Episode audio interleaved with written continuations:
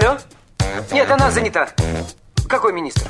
А мы свободны для всех и даже для министра. Это отдел «Жизнь привидений». Э, да. Вы знаете, ко мне влетело очаровательное привидение. Мы с вами на одной волне.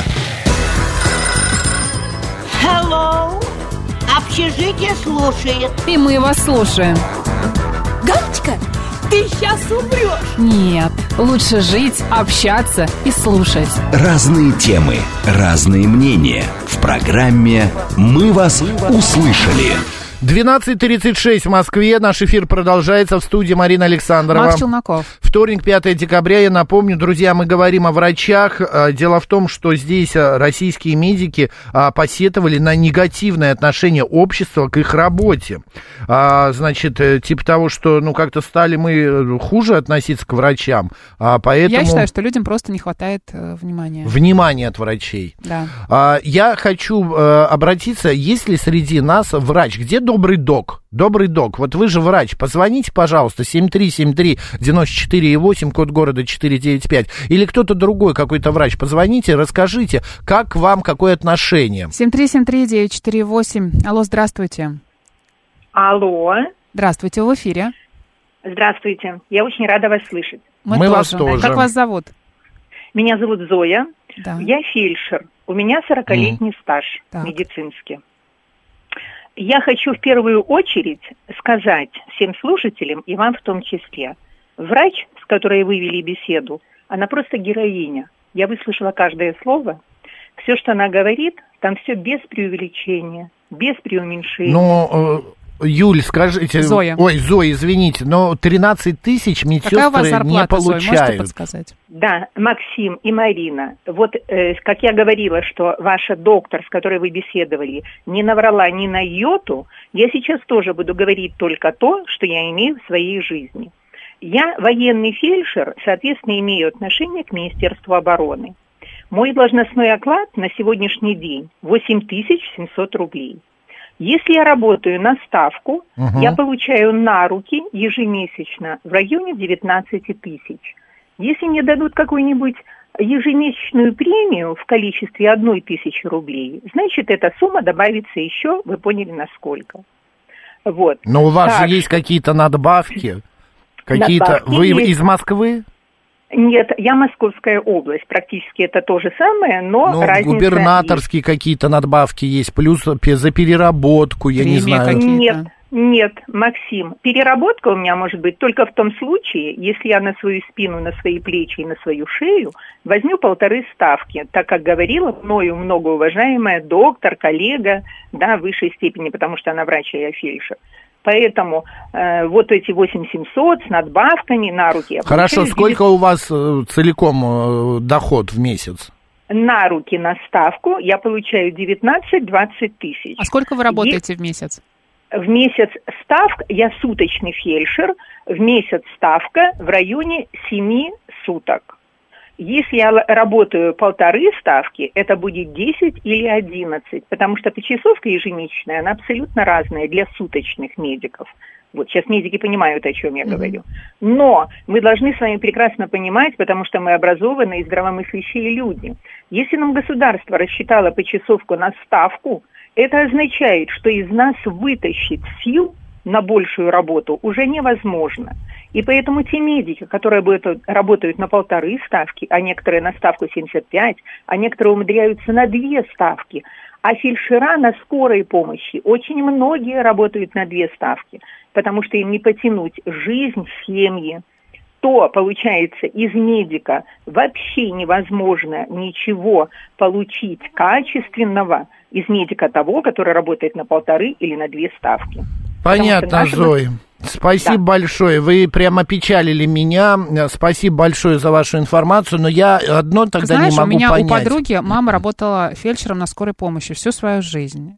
И Ну, она как не- Зоя, 40 лет работает, на, видишь? Она на скорой помощи? Да. Ну, я не знаю. она, на конечно, скорой нет. работала не 7 суток в месяц больше, она работала. И, ну, зарплата у нее была гораздо больше.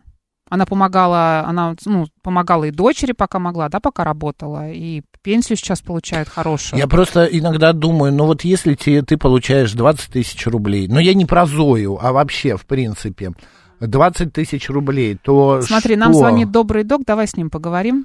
Как жить? Здравствуйте, Значит, добрый док. уходить надо. Да, здравствуйте, Макс, Марина, спасибо за эфир. А, ну, смотрите, полностью вот с двумя предыдущими, да, ораторами, да, согласен. А, значит, ситуация с каждым днем, скажем так, ухудшается.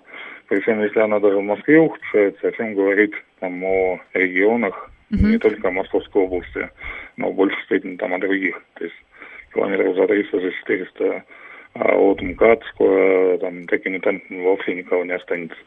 Все стремятся в Москву, но и здесь как бы все ухудшается. У меня да. столько знакомых врачей в Новосибирске, в Омске, в Так. Томске, и все нормально работают, живут, э, оперируют, а, зубы Нет, ну- чинят и так далее в государственных Добрый док, клиниках. много ли вы работаете и сколько вы зарабатываете, если не Макс, секрет? нормально, смотрите, вы говорите, да, вот в Новосибирске нормально, да, можно там в городах-миллионниках еще там как бы жить, работать, но а, работая не в одном месте, скажем так, и по Москве то же самое за себя сейчас расскажу, а работая в двух, в трех местах, а то иногда там с четвертой какой-то подработкой, то есть эти люди, которые у вас там друзья и так далее, они, вот поговорите с ними, они практически не бывают дома, то есть ну, у них, ну сколько их семья видит, ну 8 дней, может быть, там 7 дней в месяц, а то может быть и то, и то меньше.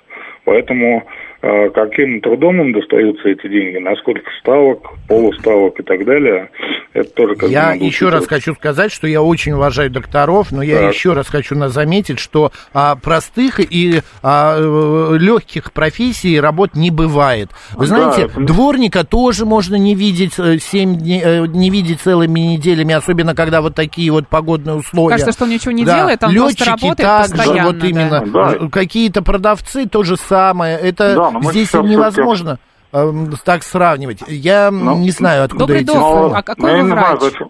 Кто А вы? что-что? Вы какой врач вы? Я работаю, я врач скорой помощи, врач-анестезиолог и реаниматолог. Я работаю на скорой помощи, работаю в двух стационарах. Плюс э, веду консультации по телемедицине в одном сервисе. А в среднем сколько у вас Так. месяц получается? Вот на двух с половиной А. работах получается, да? Ну, на двух, даже на трех с половиной работах. А, да, а, ну, чуть меньше 300. Мгм. Су- Существенно меньше, там 220-250. Вот так. У вас знакомые, Да, да. ваши знакомые доктора, врачи, э, также работают или они сидят с зарплатой в 40 На тысяч? одной Нет, ставки. нет, нет, смотрите, но врач с зарплатой 40 тысяч это только где-то в регионах. В Москве я вам могу сказать, что удручающая ситуация в каком плане. Вот у нас фельдшера, да, если мы даже в России не возьмем, фельдшера на скорой помощи, да, молодые девочки, Да. парни там и так далее, и не очень молодые. А когда ты только пришел, и первые там года 3-4, ты со всеми надбавками, как молодой там специалист и так далее, но вообще твоя первоначальная зарплата будет э, в районе 45 тысяч. А, Сами можете понять, э, за 24-часовые, ну, там бывает полусуточные, но в основном за 24 часа. Это сутки трое, да, где-то, наверное? А, Сутки да нет, двое. это, это в лучшем случае сутки двое. И, как правило, сейчас очень многие из-за недокомплекта работают поодиночке, хотя бригаде должно быть минимум Да. два человека. Работают по одному, а, приезжает этот замыленный Добрый док, а скажите, пожалуйста, и по- э, сейчас э, приходит молодая кровь? А, Приходит на ее настолько исчезающе мало. Сейчас а, все квалифицированные кадры, например, из той же скорой помощи, они стараются убежать не то, что там в стационар или куда-то. Многие за последний вот год, пару лет меняют кардинально сферу. То есть лучше я пойду, говорит, продавцом там в магазин обуви или там выучусь на код, на IT, на что-то на базовое. Семь лет учиться, чтобы потом пойти А, продавцом а, в магазин. Ну, ну да, но он будет получать больше, чем он получает Ну, сейчас понятно. там, на скорой где-то на ставку. Мгм. Поэтому, конечно, ситуация удручающая, не знаю, к чему идем. Наверное, действительно, вот эта тотальная оптимизация так называемого здравоохранения скоро будут лететь либо роботы, либо парамедики и так далее. Ну и хорошо, им зарплаты не надо. Добрый Ну да. док, спасибо большое Спасибо за за разговор. оптимизм, да. Спасибо, да.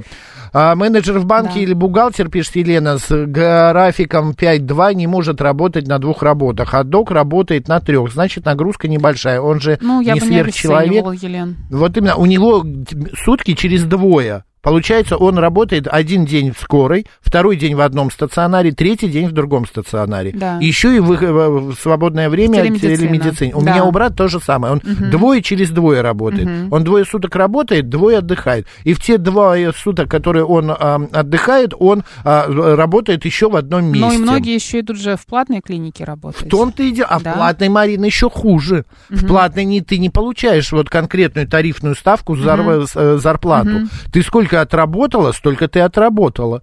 Вот пришло тебе 300 а, анализов, э, я не знаю, там что, крови, кала или еще чего-то. Вот ты сделала, успела 300 за свою смену, ты и получила за это. А пришло тебе 10, вот ты и получаете 10.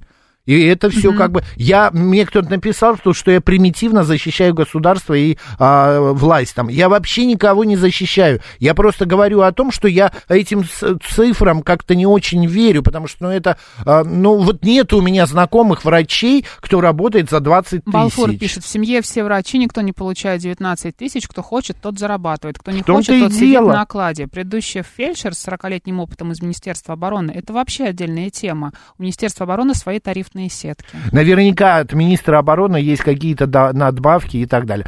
Но Ладно, главное же жаловаться, Макс, понимаешь? Да, ну, может быть, э, может быть, это не жалоба даже, Марина, а, знаешь, констатация фактов. Именно что, ну да, вот есть, ну, есть такие же люди. Ну, вот э, А потом ты сидят- начинаешь разбираться, понимаешь, что на человек на попе ровно сидит, это не конкретно про нашу Ну да, да, он не не развивается, не учится, никуда не хочет. Он сидит на одном месте всю жизнь, и все его устраивает. И 19 А потом тысяч, у него, да. да, что-нибудь происходит, он Зоя, это начинает, мы не про вас, это вообще пример. он начинает жаловаться на что-то и на всю свою жизнь. Это позиция человека. Это да. Я единственное хочу сказать, все-таки мы уважаем очень врачей, и вот это вот негативное отношение к медикам, на мой взгляд, оно необоснованное.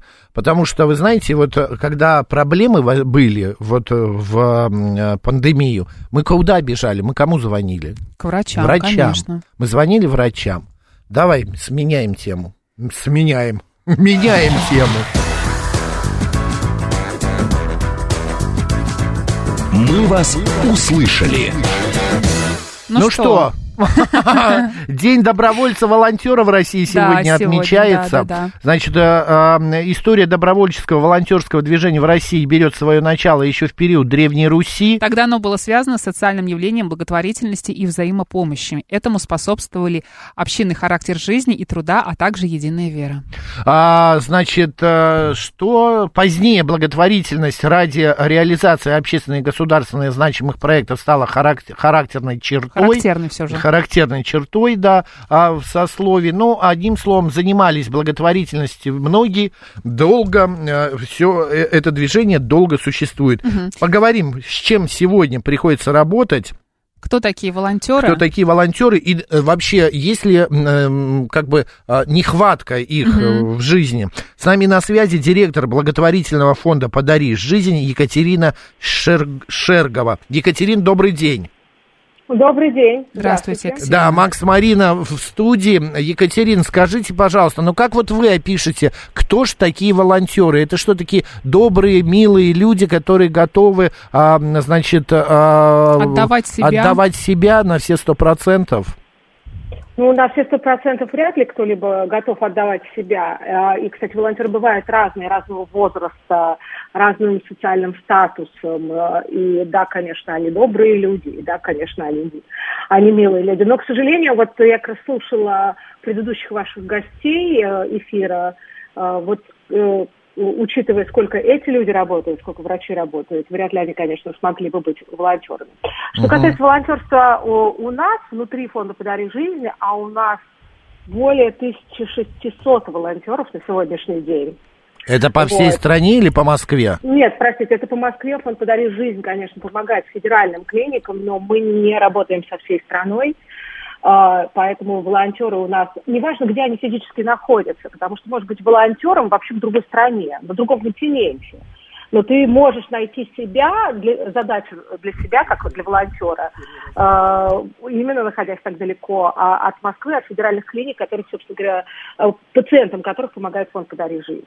Потому что волонтерство может быть разное. Да? Когда мы говорим о волонтерстве и в нашем фонде, естественно, людям первое, что приходит в голову, что это что, надо ходить в больницу к детям? Ну, Мгм. кому-то Да. да. Но Мгм. только не надо это, если вам хочется, да. Давайте вот на это обратим Мгм. внимание, что здесь а, слово «надо», оно появляется во вторую очередь. В первую очередь вы должны понять, на что вы готовы, что вы хотите делать. А дальше, если а, вы прошли собеседование, да, поговорили с психологом, такое тоже у нас есть, это обязательное условие. А, дальше вы должны понимать, что есть такое понятие «надо», что если вы работаете с ребенком, то ребенок вас будет ждать. И, наверное, не стоит обманывать его ожидания, учитывая, что этот ребенок, э, ну, вообще не стоит обманывать ожидания каких-либо детей. а Надо возвращаться, одним словом. Да, это первое, да, что надо быть готовым к тому, что если ты пришел и сказал ребенку, мы сегодня с тобой отлично провели время, а что э, волонтер в больнице делает с ребенком? Он с ним общается, он с ним Мгм. играет, он, может быть, там какие-то мастер-классы, еще что-то такое. Но если вы, уходя, сказали, привет, я приду через неделю, вы должны прийти через неделю. Или вы должны позвонить или написать этому ребенку и сказать, слушай, прости, я заболел, там, не знаю, меня с работы не отпустили, я приду чуть позже. То есть тут вот, вот это одно, наверное, из, из самых таких а, Ответственность, а, да, такая важных. должна да, быть? Да, Мгм. это, это, это се- действительно серьезная ответственность. И правила такие, что же детям очень хочется общаться со своими ровесниками, но это, к сожалению, не- невозможно. Правила больницы не позволяют. Да. Екатерина, вы знаете, у меня вот маленький такой вопрос. У многих наших слушателей, а, да и не только слушателей, вообще у многих, я общаюсь там со своими знакомыми, а многие считают, что волонтеры это такие бездельники, а, которым нечем заняться, и вот они свое свободное время тратят, ну не бездельники в смысле по жизни, а то, что у них нету основной э, занятости какой-то. И вот они занимаются типа а-ля а, такой благотворительностью. На самом деле это же не так. Абсолютно не, не так. Это, слушайте, это одна из, э, один из способов, э, в конце концов, реализации себя как личности. И потом, а, знаете, если посмотреть на... С психологической профессий, точки зрения. Ну, конечно, мы с вами как-то уже вроде э, все осознали, что мы должны кому-то помогать и кого-то поддерживать. Но это тоже один из видов поддержки. Так вот, я начала говорить, что если э, посмотреть на список профессий э, наших волонтеров, там есть совершенно э, люди, от которых ты этого просто не ожидаешь. Такой очень распространенный пример, я, я тоже его часто привожу, это э, на одном из крупных мероприятий фонда нужны, нужно было просто поработать руками, простите, пожалуйста, чистить картошку. Вот. И один из волонтеров, э, э, я потом спросила, кто эта при- приятная дама, мне сказали, ну, это вице-президент там одного банка. Мгм. Понимаете, вот люди вот так, и такие тоже идут в волонтерство, и это прекрасно, что они идут. Екатерина- А как вы думаете, Екатерина, да, почему Да. такие люди, которые занимают такую должность, идут волонтеры? Они же могут оказать, в принципе, наверное, какую-то и материальную помощь, Финансовую, да, да. финансовую помочь фонду, но, но Так одно они- не исключает другого, простите, да. А, у меня, например, а, у нас в фонде огромное количество сотрудников, которые работают внутри благотворительности, ездят волонтерами на реабилитационные программы фонда, а некоторые еще и волонтерят в других фондах. Понимаете? Да, Это понятно. так- Это какой-то... это опре- разные Макс, можно быстро спрошу сейчас? Да, давай. А, Екатерина, это какой-то определенный склад э, ума должен быть? Какое-то желание? Или просто человек с этим столкнулся когда-то, да, и понимает... И не а, может Да, уже. и, да, и, и не может не помочь. Вы знаете, ну вот как-то в вашем вопросе есть небольшое такое противоречие. Дело в том, что это э, людей, которые столкнулись, они, э, с ними э, очень осторожно надо работать с точки зрения волонтерства, потому что, ну вот собственная травма, она может помешать э, Мгм. а, объективно оценивать реальность. А, а, э, вторая часть э, ва- вашего предложения, что ты не можешь не помогать, да, это становится какой-то, ну, частью э, там твоей жизни. Ты, работая внутри или будучи волонтером внутри помогающего сообщества, ты начинаешь бесконечно помогать вокруг.